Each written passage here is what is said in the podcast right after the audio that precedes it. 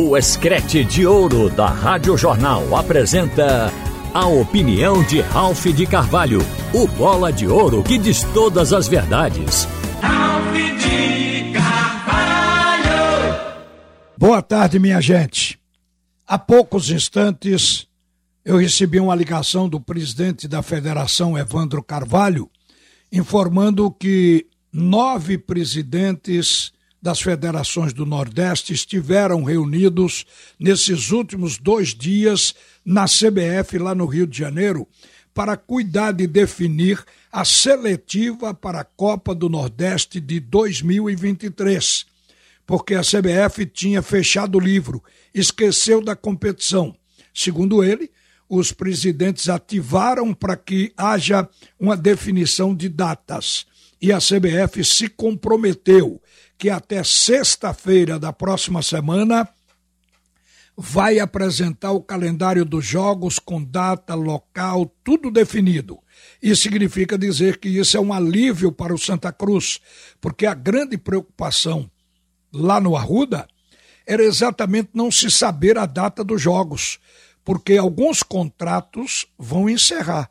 À medida que ficar mais distante a seletiva, o Santa Cruz vai ter que fazer prolongamento de contratos, renovações de alguns, isso custa dinheiro.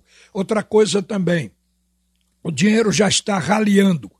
E a presença do público nos jogos é quem vai dar suplementação financeira para que o Santa Cruz sobreviva nesse período sem jogos.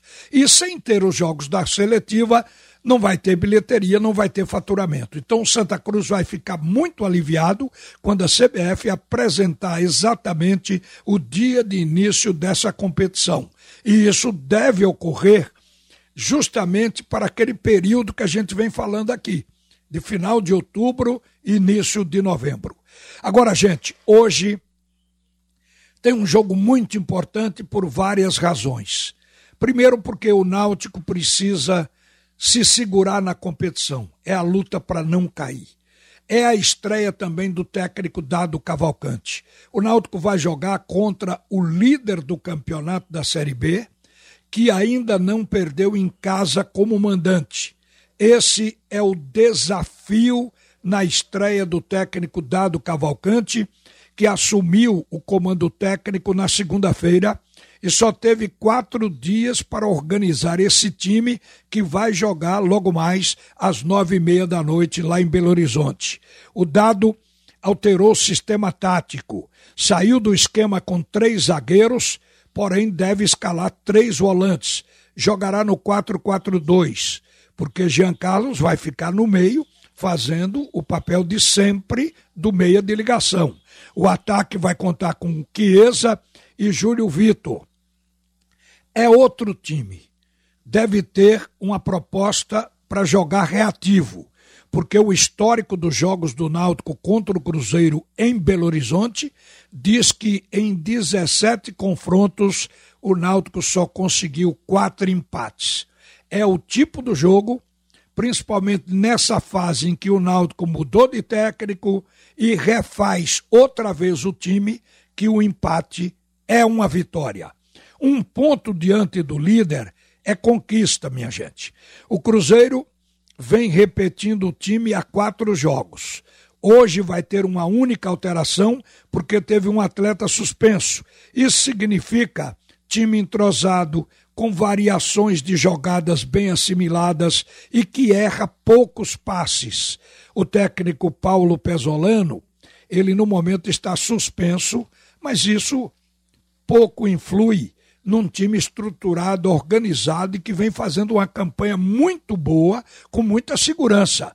Quem fica na área técnica é Martim Varini, mas isso aí não vai absolutamente alterar a conduta do time do Cruzeiro, que a esta altura é um time bem, bem treinado, que tem foco, que não se abala vai ser um desafio para o começo de trabalho do dado Cavalcante. Porém, as contas para evitar o rebaixamento do Náutico não contabiliza este jogo com o Cruzeiro.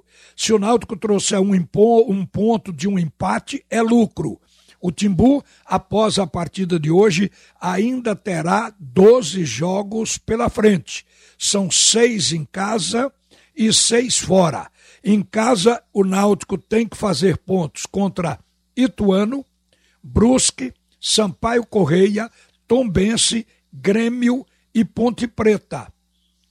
São 18 pontos.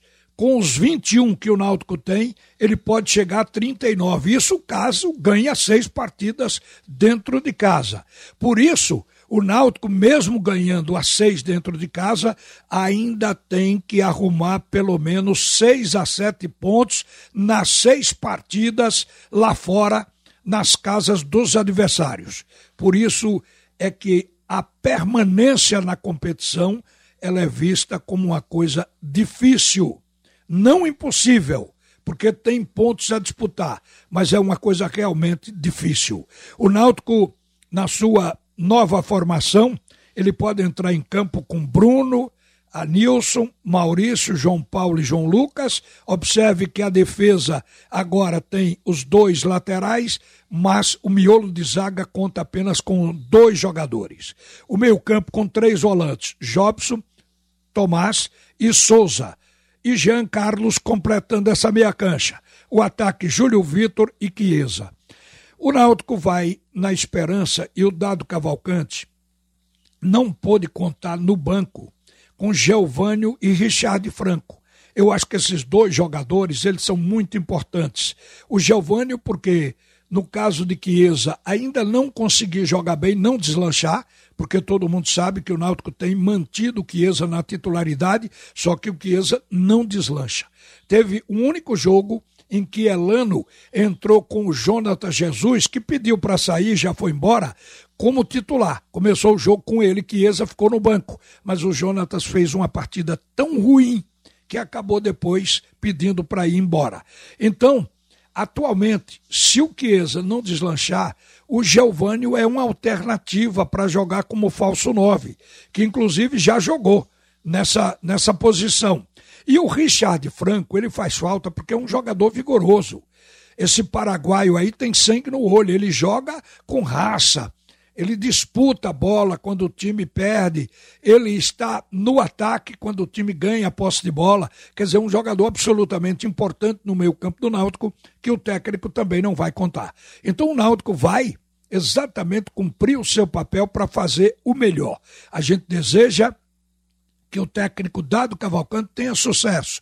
O sucesso não significa ganhar do Cruzeiro, Ganhar do Cruzeiro seria a glória. O sucesso se, eh, significa sair de Belo Horizonte com um empate. Aí já é uma coisa espetacular. Mas, como eu disse, o Náutico não está contabilizando os pontos desse jogo. O Náutico vai fazer contas agora nos 12 jogos que lhe restam. Você ouviu a opinião de Ralph de Carvalho, o bola de ouro que diz todas as verdades.